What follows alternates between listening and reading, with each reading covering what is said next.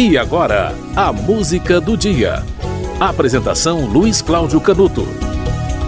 Entre 1787 e 1789, a França teve péssimas colheitas, que provocaram escassez de alimentos. Essa escassez provocou o aumento de preços. A crise chegou à indústria e o desemprego aumentou. No centro disso tudo, o pão.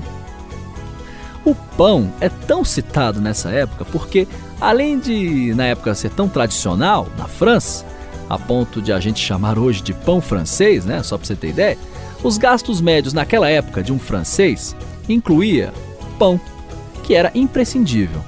E olha só, os gastos com o pão representavam 58% do orçamento familiar naquela época. Em 1789, no auge da crise, 90% do orçamento de uma família era gasto com pão.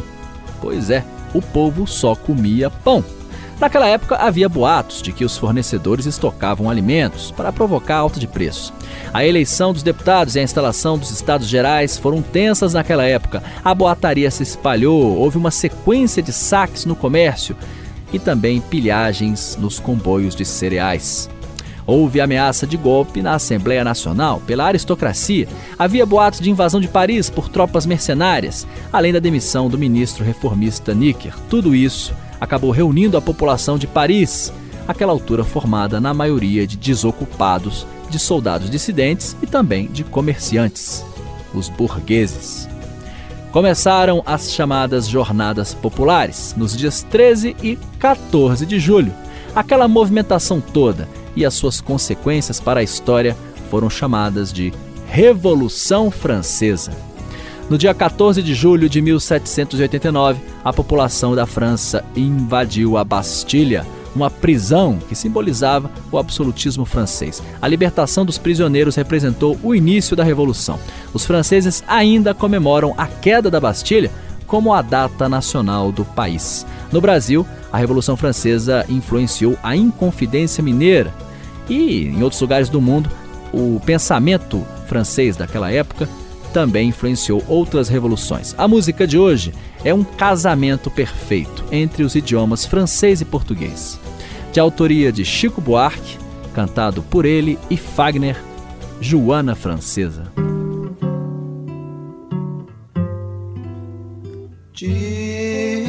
Manteau,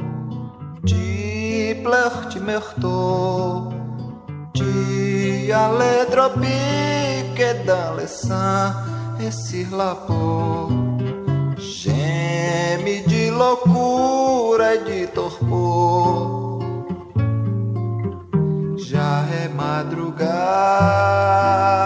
acorda, acorda, acorda, mata-me de rir, fala-me de amor.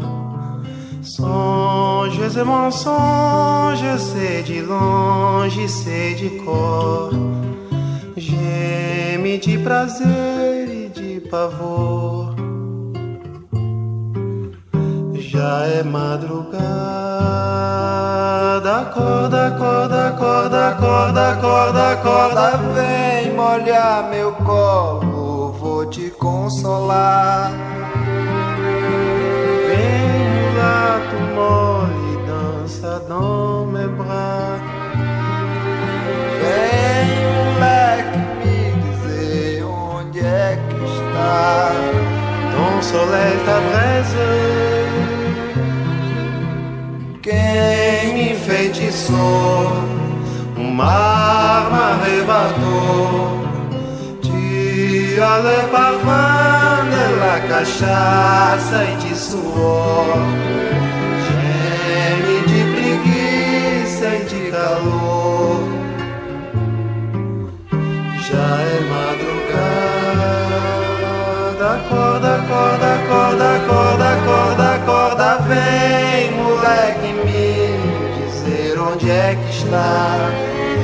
Com soleta brasa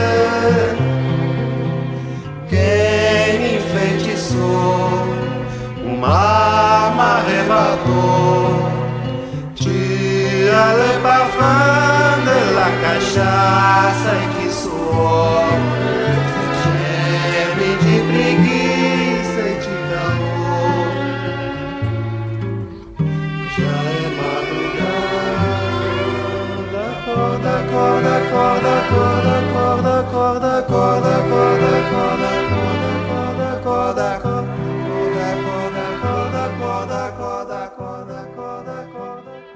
Você ouviu Joana Francesa de Chico Buarque com Chico Buarque e Fagner. No dia 14 de julho de 1789, a população de Paris invadiu a Bastilha, uma prisão que simbolizava o absolutismo francês. E, curiosamente, o dia 14 de julho, aliás, por causa disso, o dia 14 de julho também é o Dia Mundial da Liberdade de Pensamento. Olha, 14 de julho é, dia que lembra a Revolução Francesa e também o Dia Mundial da Liberdade do Pensamento. A música do dia volta amanhã.